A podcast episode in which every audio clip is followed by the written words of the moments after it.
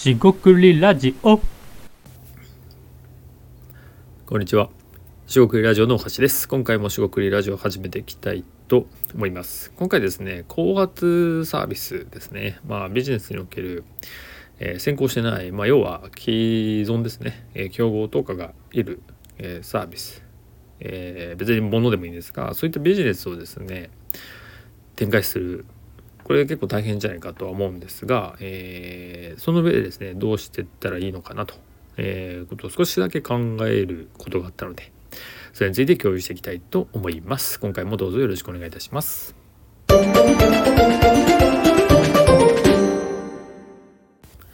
はい中国ラジオのお菓子です。今回ですねビジネスとして、えー後発ですねサービスがえーどう展開していけばいいか。まあちょっと流度と言いますか、えー粗め解像度粗めなのでふわっとした話にはなるんですが、え結構難しいよなと。で具体的なもので、えー考えていきましょうと。で例えばですね、えマッチングサービスですね、まあ例えばですよ。あもうすでにあるとは思うんですが、え車の免許を取りたい人がいると。じゃあどの自動車教習所うんじゃないところで学ぶことは想像してないんですが、えーで、えーいいかと。なんでその教習所を探したい人と、えー教習所からですね、えー情報を出して受けてもらいたい。教習所と、えー免許取りたい人をマッチングすると。なんかそんなのがあるとします、まあ、これですねマッチングになるかどうかわからないのはそもそも教習所っていうのはですねちょっといくつかわからなかったんで覚えてないんですが、えー 調べたことあるんですが数万もなかったと思うんですがまあ、えー数千とか2 3 0 0 0だったかなと思うんですけどえー話を前ですね。このラジオでもした気がします。まあそれ置いといて。じゃあそのマッチング事業マッチングサービスっていうのがすでにありますと。で成り立っているかとかは置いておいてですね。すでにあると。でその状況で、まあ、あなたがですね。僕も僕がってことでいいんですが、えーじゃあ、えーそういう免許のねマッチング教習所とかね講習とかね何でもいいんですがそういう免許取りたい人と、えー教習所の人、まあ、事業者ですねマッチングするサービスをやろうとしたとします。さあどうしますかっていうのが今回の、まあ、話題です。で結構難しくないですかというか ちょっと考えたんですけどえー、っとってなってあのまず、えー認知度みたいなのがありますよねどういうことかっていうと、えー競合がすで、えーに認知されていますと。まあ、例えばですけどユニクロっていう、まあえー会社じゃないのか、えーファーストリテイリングだから違うんです、まあ、ユニクロって店舗がありますと。でそこでですねヒートテックってあれユニクロが最初がちょっと分かりませんが、えーユニクロのイメージがありますと。でその時にですねじゃあ、えーヒートテックっていうのがユニクロで買うもんだみたいなことを思ってたら、えー、と他のところでヒートテックを出してもあんまり多分売れないんですよね。ででも出すってことが、えー成立するというかいけるっていうのはもうそのユニクロっていうところでヒートテックを売る以上に他の人が欲しいいやヒートテックだったら欲しいんだっていうねだからそういうのがあればあの売れると思いませんかということで出す意味がありますよね。だから認知度が、えーあろうが、えー何ですか、えー需要ですね。ニーズがあるならば売れるかもしれない。あとはえーっとそのヒートテックって言っても進化してますと。よりね、えー薄くあったかいとか。もしくは、えー発熱しても、えその蒸れないとかね。そういうので進化してるんで、えうちはもっといいの出せるんだよっていうまあえこれは差別化と言ってもいいんですがこの差別化はなんか注意した方がいいのはえー、にあの認知されていてえーっとなんだろうなそこと競争していくっていう意味では、えー差別化、えー違いを出すってことはいいかなって思います。でそこで競争するつもりがないなら差別化っていうよりも、まあ、違いを出すっていうふうに言っとけばいいかなって思うんですがここでですねあの戦略というかまあ考え方としてその教習所免許取りたい人と教習所をマッチングするっていうのをそのすでにある競合とがっつりですねこうやり合うかというか、えー競争するかっていうですね話なんですよ。でこれってまあ資本主義的な考えだと思うんですがそういう競争環境っていうのがここで生まれるじゃないですか。まあ、仮に競合、えー一社があってじゃあうちがやりますと。新しく参入しますそうするとですね、えー、その最初の競合、まあ、最初というか競合大手というかまあその会社がですねなんか来たなと思うわけですで全く内容もほぼ変わらないとでマッチングサービスマッチングのウェブサービスとかウェブサイトなのでなんかまあ変わらないとは思うんですがそれ以上のサービスをしないと取られるぞとなるわけですね。その関連で思い出すのは最近あの、えっと、株式の、え、っと、売買手数料でしたっけ？それかなんか、え、何かの手数料を無料にするっていうのが、まあ、確か楽天証券とか SBI 証券とかでなんかあったような気がするんですけど、まあ、そういうことされると、えー、そっちに流れてしまうというね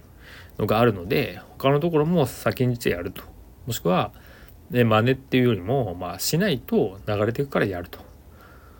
うんなんかそれもですねやりすぎると大変なんですが、えー、とはいえですねそういうふうに競争することでその事業者がサービスがより良くなっていくっていうのは一応資本主義というか原理としてはあるんじゃないかなと思ってこのマッチングサービスですよね、えー、免許を取りたい人と教習所を使うマッチングサービスについても同じことがいればいいんですがあの、まあ、そうなるかっていうとこですよね。で、えー、まず認知をしてもらうところであのなんだろうそのビジネスとか企業とかですねまた考えやったことない人だと想像しづらいのかもしれませんがその人にそのサービスを使ってもらうっていうのは、えー、結構プロセスがいるんですよね。要はえじゃあこのサービス使ってよって、えー、まずその情報というかえー、ことが届きませんよね。なんで広告っていうのがまあその一定数必要だし、えーと、その広告もですね、えー、飛ばせば見てもらえるかっていうと見てもらえないんですよ。なんでかっていうとまあその自分の生活で想像してもらえばいいんですが広告見て買いますとかその情報調べますっていうと、まあ、例えばですよ1日に50ぐらい広告見てて見てるんですよ多分。あの想像でですよ。見てるんだけど、えー、12個見たらいいんじゃないですか？っていう。ほとんどはその、まあ、ノイズとは言わないけどなんかついてるとかなんか出たなって思ってみてしまっている。むしろなんかこう閉じるのを前提としてませんか？実際にはこの広告の反応率って、まあ、どれかが分かんないんですけど、まあ、悪いんだろうなっていうところだと思いますあの DM とかもね0.01%みたいな世界なんで、えー、そういうところがあると。でもちろんですね状況を変えたり、えー、すれば変わるから、えー、だから意味があるないはちょっとここでは言えないというか、え話とはずれるんで話さないんですがただそういうふうにですねまず認知してもらうですねところがまず時間もお金もかかる。もしくはかけないなら時間がかかる、えー、もしくは時間をかけても 届かないこともあると。なんかそういうふうにですね。全然明るくないわけですよね。でかつじゃあリリースしたところですでにサービスがあるならあえて使わなくてもいいよね。っていうのがあります。でこれでよくあるのが、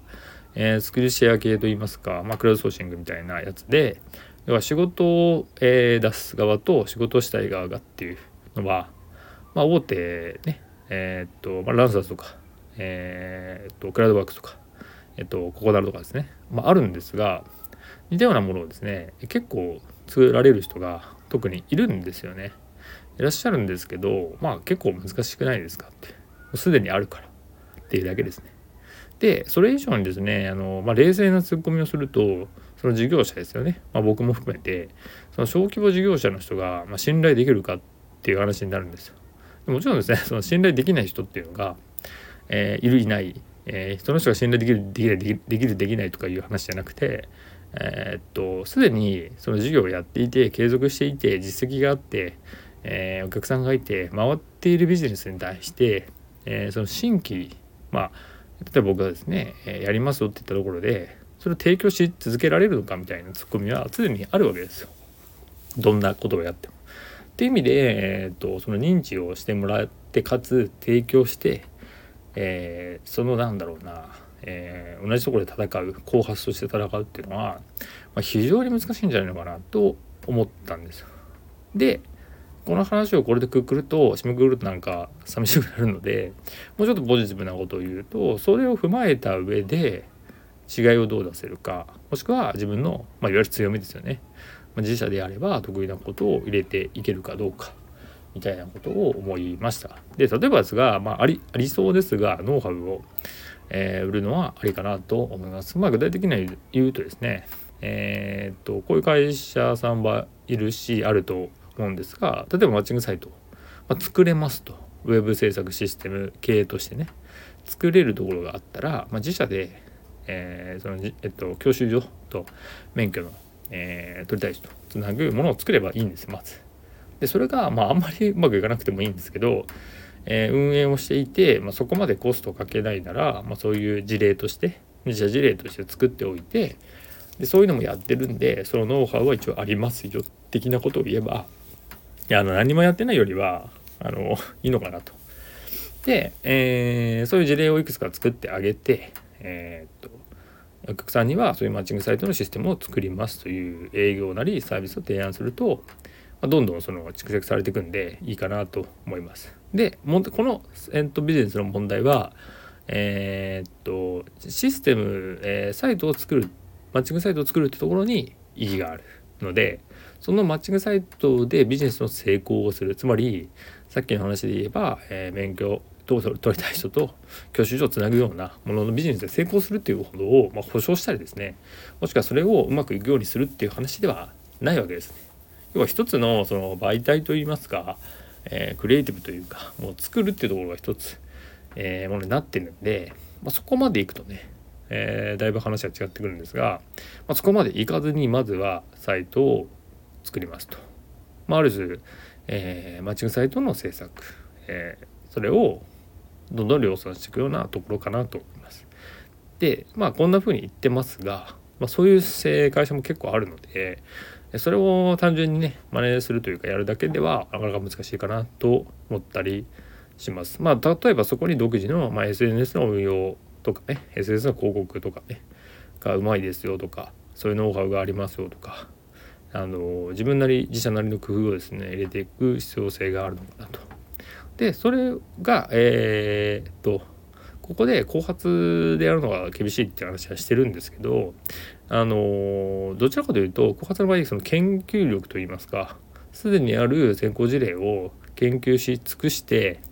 えー、その上で出してくるので、まあ、品質というかサービスは多分良くないと、まあ、話にならないみたいなことになるんでそういう意味ではえっ、とアイデアって A×B 組み合わせて考えるのでそういう意味ではねやりやすいのかなというのもあるんですね着手しやすい、まあ、ただ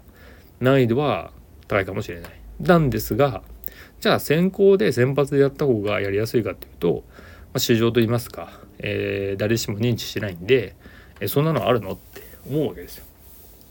えー、例えば車がない時に自動車免許取りたいとかいうそのサービスを教習所と組んでもなかなか難しそうじゃないですか。そうですね開拓みたいなところのまあ、えー、魂というか精神求められるのと、えー、今あるものをうまく加工して、えー、いいものを作っていくっていうその先発と後発でまかなり違うのでどちらも別にあの簡単じゃないんだけどまあ自分で向いてるのはどちらの方がいいかみたいなことを考えると面白いかもしれない。というわけで、えー、少しですねその後発サービス、えー、どうやっていけばいいのかなっていうこう話題を少しだけ考えてみました。えー、うちはあまりないんですが今回は以上となります、えー、ここまでお聴きいただきましてありがとうございました。以上失礼いたします。